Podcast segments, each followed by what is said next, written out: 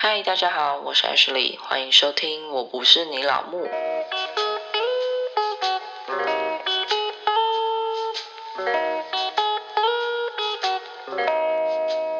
嗨，大家好，我是 Ashley。哦，我真的想跟你们讲一件事情，就是你不觉得每次在路上拦的计程车都很累吗？因为现在大部分出门几乎都是坐计程车，但是呢，就习惯叫车，所以很少这样子随手一拦。昨天还是前几天忘记了，反正就是出门办点事情，然后要回来的时候就没有叫车，我就顺手拦了车，就觉得为什么拦的车十次有八次都是那种超雷的司机啊？这次的司机其实也没有什么不礼貌，可是他就是个很怪的人，很。爱找我聊天，我最讨厌就是一直找我聊天的司机，你知道吗？我就喜欢在车上，然后就是什么时候不要坐，或是你不要跟我讲半点话、半句话都不要讲，我只要跟你讲说我要到哪里，你就可以闭嘴了。我最喜欢这种司机了。然后呢，这是来那个司机他就话超多，一直跟我分享他载了一个熟客，然后去做了大肠镜，干嘛？不不不不不，我就想说，天哪！其实我没有很想听这件事，而且我觉得最讨厌的是，我本来以为他要跟我聊天，但其实并没有。就是我听他讲完之后，然后我可能就会敷衍了。嗯嗯哦，对啊，怎么样的？然后他也没有理我，他就继续讲他的。然后我回个一两句，就是说哦，对啊，所以怎么样，怎么样，怎么样？他也说不是哦，我跟你讲哦，怎么样，怎么样，对吗？我就想说，其实你就是想要找一个人听你讲话而已啊。我就觉得超烦的，反正整趟路我就就觉得很烦躁，因为就那个司机讲话很怪，然后通常这种很怪的司机开车也很怪，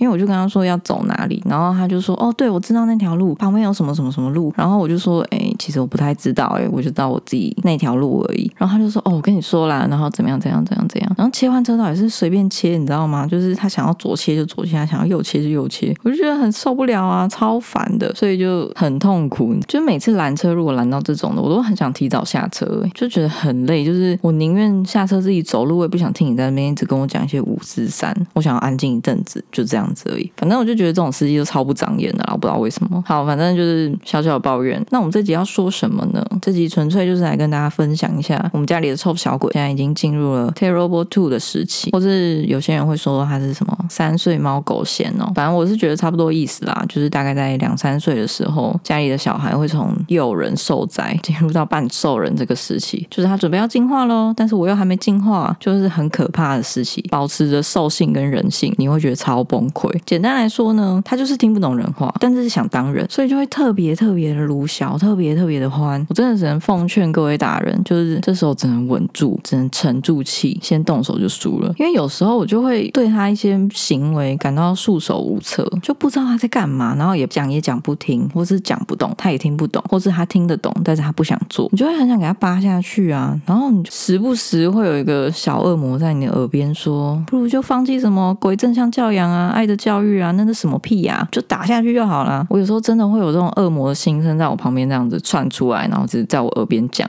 我就觉得。是不是该打？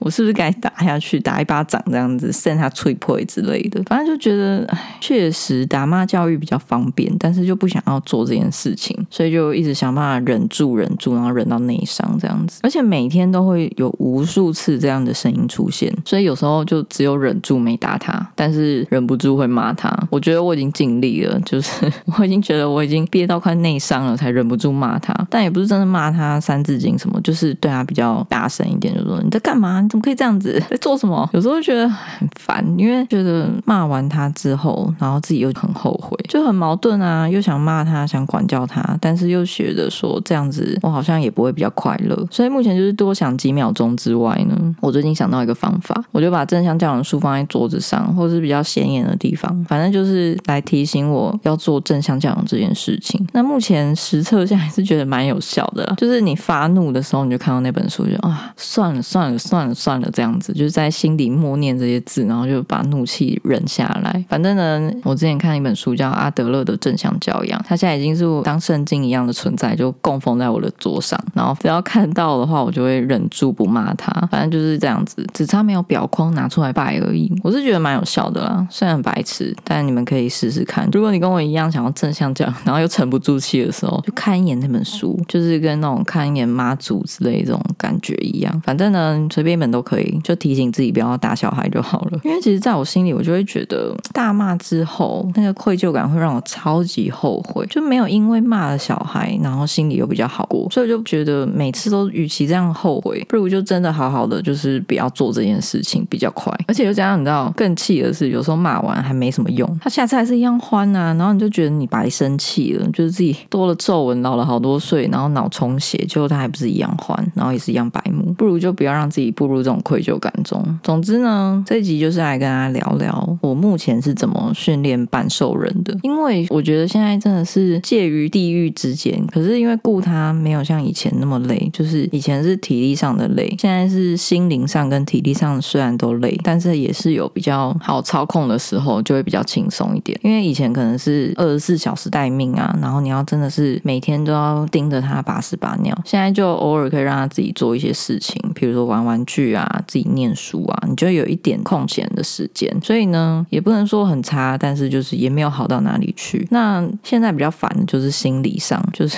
他不受控制这件事，真的会让你觉得超白目的。所以我就有做一些小小的训练，但也不是说哦要把它训练的多聪明啊，干嘛有的没的。但就是觉得说，你看狗狗都会去做一些基础的生活训练啊，譬如说要在哪里尿尿啊，学握手啊，就觉得人类的小孩应该要做一些这种小小的基本的训练。总之呢，就是来聊一下啦。我自己的训练方式不见得对所有的人都有效，但是大概是我自己的同诊吧。就以我目前遇到他的一些生活上的一些情况，目前都是还处在可以解决的情况下，虽然不到完美，但是我觉得已经是我现阶段能力所及最好的方式。我女儿大概在一岁多的时候，她就大概知道什么是要跟不要。那时候虽然只会说好跟摇头，但是从那时候我就会问他一些问题，像是他要玩哪个玩具啊，想要吃苹果吗之类这种只有要跟不要的问题，就是很简单啦。那他一开始可能不太懂，就也不太知道摇头是什么意思，所以他就会全部摇头。那我可能就会把东西收走，再跟他说想吃什么可以说好，就偶尔这样子训练，就时不时问一下这样子，大概他就比较知道说要是代表什么意思，不要是代表什么意思。所以他其实没有经历过太多什么不要不要时期，不是有的小孩他会步入那种什么都不要的那种时期嘛，你就觉得他很给笑，就很白目那一种。但我女儿是还好，我不知道是跟这个训练有没有关系，反正就是我没有经历过太多不要不要时期。通常她就是哦点头，就是她真的想要那个东西，然后摇头就是她真的不要那个东西。就你问一百遍，她还是不要，她没有改变心意这样子。但这情况其实有个前提，就是我大概都是拿那种无关痛痒的问题问她，就我不会很白目说那个吃饭时间还在那边问他说要不要吃饭，你不觉得根本就自掘坟墓吗？万一他摇头说他不要吃饭，你也不可能不让他吃啊，因为你就是觉得这是吃饭时间，他就是应该要吃饭，所以你就不应该问这种很奇怪的问题，因为会让你陷入一种窘境。就明明他说不要，然后你一直逼他要，那这样子问这个问题就没有意义，而且他也会觉得大人怎么那么反复，就是说的跟你做的不一样。你不是在征求我的意见吗？那为什么我说不要的时候，你又一直逼我呢？这样很怪吧？就如果你在路上遇到这种人，你也会觉得他很烦啊。所以我就觉得说不行，就是这种很重要的时刻，或是你希望他做什么事情的时刻，就不要再问要不要了。那真的是自找麻烦呢。而且他可能会觉得你是那种摇摆不定的大人，以后就会一直这样试探你的底线，然后把你逼疯，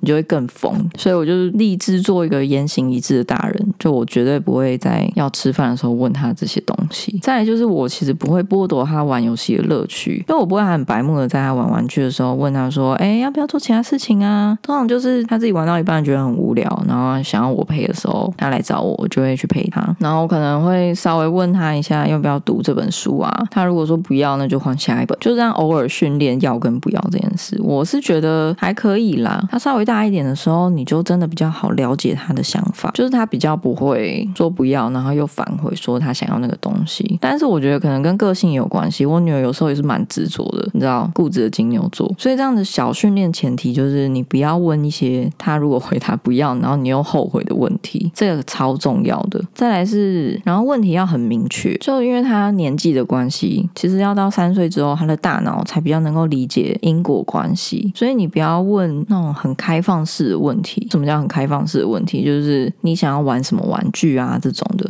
他可能这个时期词汇不够，然后也讲不出来，那就变成你这个问法其实是无效的问法，因为他根本听不懂啊，或是他听懂了，他也没办法回答你啊，那这就不是沟通。所以你可以改成问说要不要一起玩车车玩具，或是要不要一起玩积木玩具，或是如果是穿衣服，你就说要不要穿这一件衣服，然后指给他看，让他可以很轻易的就可以做出决定。这样子的话，他就比较好跟你沟通，就你也不会觉得问的也是白问，不如自己选，反正就让他有掌控权的感觉，但是你也不会说让他完全脱离掌控。我觉得这一点蛮重要的。再来就是他差不多快两岁的时候，就开始很欢、很欢、很欢，真的是很欢哎！就我认真觉得欢到想要揍他那一种，他会完完全全的挑战你的理智线。我觉得那个坎很明显，就是就一岁十二个月立刻要跳到两岁，那个区隔很明显哎！我不知道大家有没有跟我一样，就是怎么感觉他一到两岁就变得超烦，然后那个烦人是加倍的烦，就是加一百倍的烦，不是加两三倍，就瞬间觉得超烦、超不可爱的，就是会挑战你的底线。然后这时候又很玻璃心，就你稍微念他一下，我也没有大声，因为我已经尽量不大声了，就念他一下，然后他就哭了，超傻眼的。而且我觉得最夸张、最傻眼的一件事，就是有时候他撞到我，然后我只是跟他说：“哦，我好痛哦。”就他给我先哭哎，我想说到底在哭声小啊，痛的是我哎，你凭什么在那边给我哭？然后他哭的时候，我还要安慰他，可是我爆痛，因为他可能拿东西砸到我，或是不小心挥到我，就觉得超痛的。然后念他，或是跟他说你怎么可以打人，他就哭了，反正就是很玻璃心。然后除了哭以外，还会在地上打滚，就是认真的滚，就躺在地上，然后手在那边动啊动啊，然后在那边滚。重点是他还是假哭，就是有时候会看到他的情况，觉得超丢脸，然后超后悔怎么没把他射在墙上。但是他比较好的一点就是，他目前还没有在外面实行过躺在地上假哭这种给小的动作，也有可能是因为疫情没有带他出门，所以呢，就刚好避开了这个尴尬的时期。他通常在地上假哭，大概只有在家里才会，就是在外面通常还好，就是只会那边撸小啊，那边哭而已，但不至于真的躺着。他一家就跟小霸王一样啊，躺着哭啊，他就是人家说再加一条龙会出一条虫那一种。而且有时候他哭也没有什么原因，有时候为了那种屁点大小事，他也可以爆哭。譬如说那种手表表带自己戴不起来，就躺下来爆哭。然后积木一直倒，没办法弄直，然后也要哭。反正就是那种小小的事情，然后你觉得好像顺手就可以做完的事情，他也要改改叫。有时候我都还没有说，哎，我可以帮你这句话，他就已经躺下来叫了。重点是他第一次这样做的时候呢，我其实还以为他是不是哪里受伤，因为他就突然间躺在地上哭。结果等我走过去才发现，他妈的一滴眼泪都没有，根本就是欺骗我的感情啊！从此之后那一阵子，他该该叫的时候，我都会等他叫完再跟他说话，因为他该的当下完全没有办法听进去我在讲什么，哎，就是耳朵好像聋了一样，就只哭他自己的，然后也没有要管其他人。反正那时候就会有点冷处理，就等他哭完，然后我再关心他，不会当下立刻就过去把他抱起来秀秀有的没的，就让他躺一下，然后等他不叫了，我才问他啊怎么啦，要不要帮忙？就是还是要假装关心一下了。这样反复哭个几次，然后冷处理之后，他就会自己站起来，不知道是不是因为觉得可能没笑吧，或是干嘛的，他就站起来，然后假装什么事情都没有。过一阵子就不做这件事了，他就会站起来要我帮他干嘛？那这年纪我觉得最烦就是不能自理这件事，然后又什么都想学，就又想自己做，然后想学大人，但是明明自己什么时候做不了，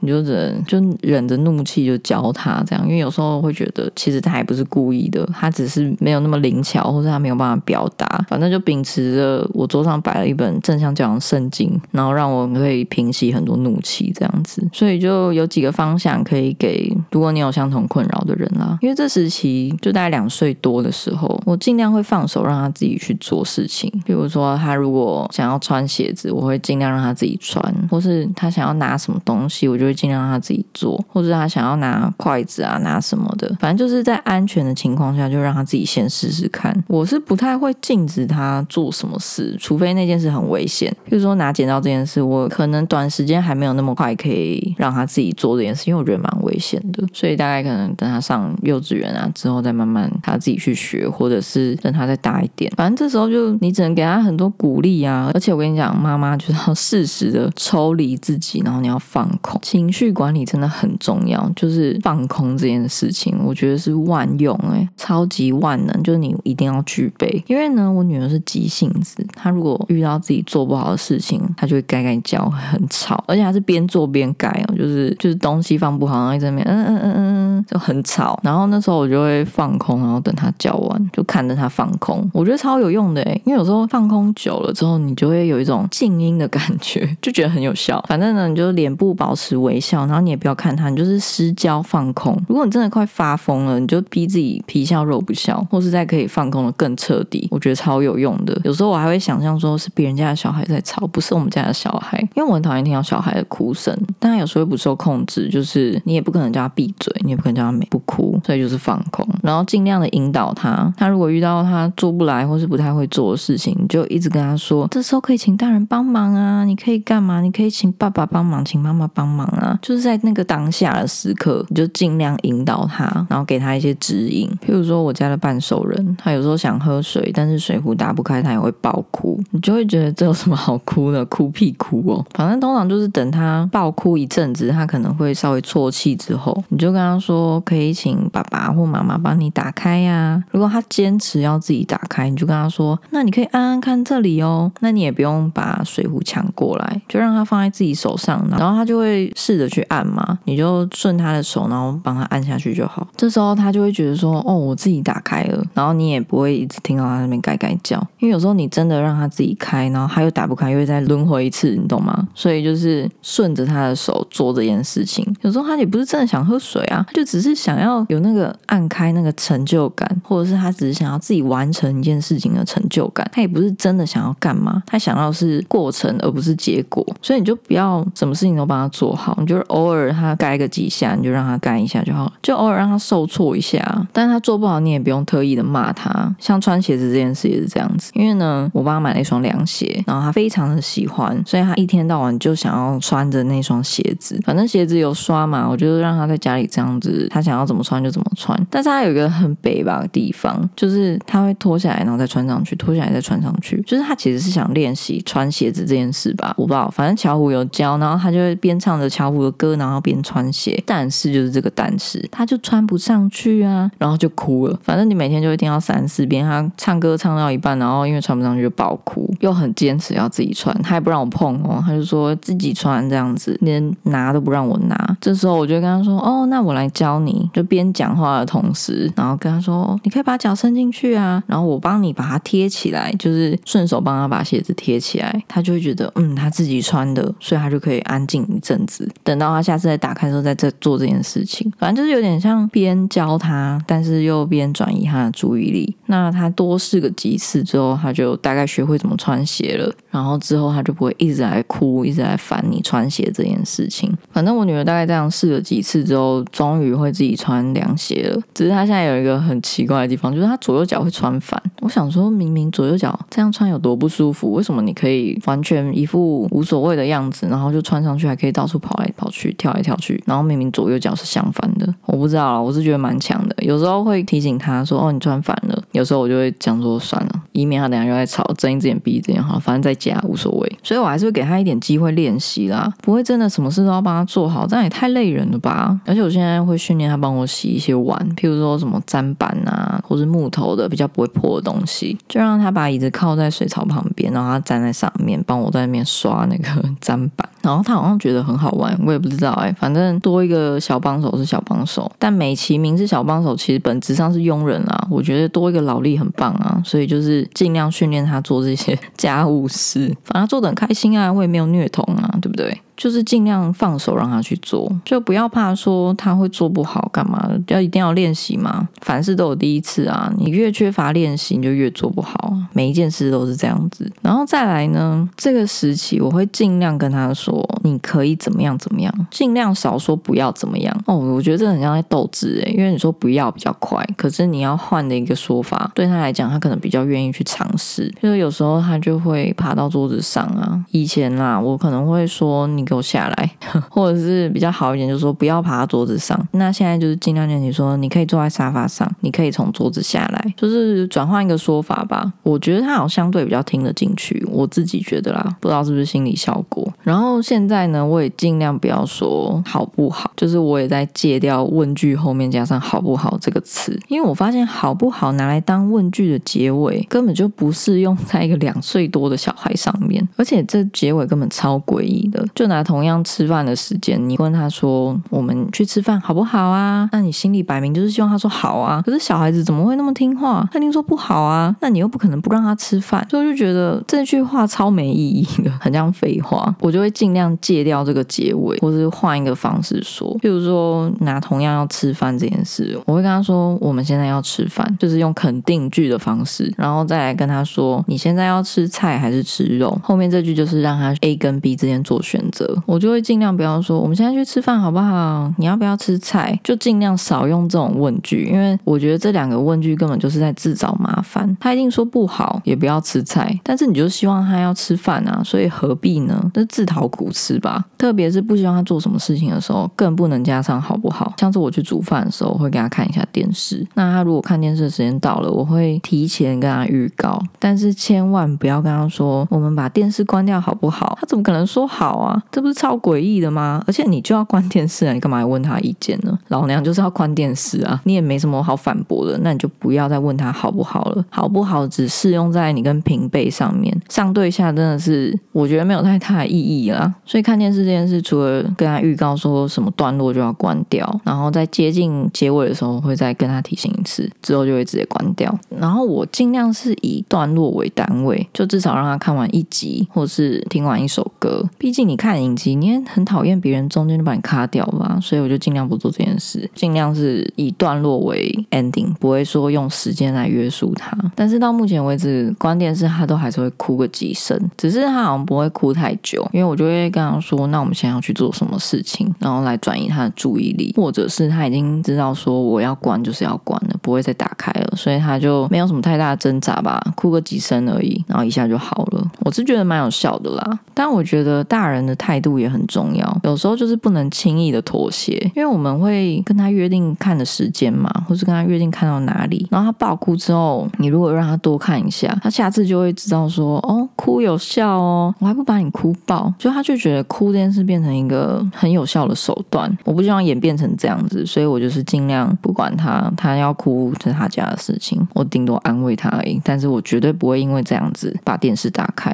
然后说这么多，我觉得其实我们家比较棘手的应该是我老公吧，因为居家上班的缘故啊，我女儿就会一直过去拿她的花束，然后我老公就会不爽，他就会好声好气跟她说不要拿，然后我女儿就一直拿，之后他就会大声跟他说你不要拿，然后我女儿就爆哭，反正每天就是一直重复这样的桥段，我就觉得到底 ending 了没？我在地狱轮回是不是？我们怎么每天都听到一样的对话？而且我老公还会说你不要拿好不好？你有听出那个差别吗？就你们明知叫他不要拿，怎么变成问他的意见呢？所以臭小鬼一定没有在跟你客气啊，就照拿不误。然后老公就会更不爽，然后他讲话又更大声，然后小鬼就爆哭，然后我老公就会妥协说给他，或是跟他秀秀讲道理，反正每天就是轮回个千百万遍呢，就剧情都一样。我想说是我怎样孟婆汤没有喝到是不是？为什么我每天都听到一样的情境啊？反正都听腻了。然后别人的儿子也很难教，所以我就有点放弃教别人儿子这件事情。反正我老公就完全是一个标准的错误示范，刚刚讲很多遍了，他好像觉得他的方法有效，那我就随便他好了。所以从刚刚的例子，你就会知道，其实真的没效。拜托，希望我老公听到，他可以稍微改正一下。首先呢，就是你不想要他拿东西，或是不想要他做某件事，就是像我前面说，请用肯定句，就你不想要他做，不是叫你骂他，就是用肯定句，用很坚定的语气告诉他，不要拿这个东西，因为我要用，或者因为我还要干嘛。再来是，如果你办不到很坚定又温和的话，你不小心把他骂哭了，请你先好好的安抚他，再跟他说这个东西不能拿，因为我要用。就是你一直强调这一点，而不是因为哭了之后，然后就退让把东西给他。就是他哭是因为他难过，或是因为他拿不到，那你就是好好安抚他这个拿不到的心情就好了。可是不要因为他一哭，然后你就立刻塞东西给他这样子。那你前面就讲的话对他来讲就是一个屁话啊，对不对？他只要哭就有效，那我干嘛听讲话？反正呢，下一次就请把东西收好，然后也不用跟他讲什么道理啦。三岁以下的小孩就是半兽人啊，半兽人期望他你干嘛？他一一半是人，一半是兽，但大部分是兽的那一部分，所以你也不用期望他听得懂人话，根本就是一个还没有进化的人。所以你讲道理他也是听不懂啊。你就理由越简单越好，最好是简单明了，说一大串，因为爸爸要用啊，所以怎样怎样怎样，他根本就不会听进去，你也只是白说而已，只是浪费口水而已。能够听进去前面爸爸要用已经不错了，后面绝对是左耳进右耳出的耳边风。你就跟他说这个不能拿，然后转移他的注意力，给他其他的选项，跟他说你想要玩玩积木，还是你想要请妈妈念书？这样通常八十趴有效，我不能说保证百分之百有效，有八十趴已经不错了，而且他就不会觉得你是可以撸的大人，他下次就不会得寸进尺。反正呢，剩下的二十趴就只能用爱与包容了啦。养小孩不就这样子吗？自己生了自己想办法。我觉得看教养书的目的也不是说真的让你照书养，因为好像他们都很轻而易举，有没有？你不觉得教养书都写的很简单吗？然后自己实际遇到就会觉得，妈，怎么问题那么多啊？但就是这样子啊，教养书就很像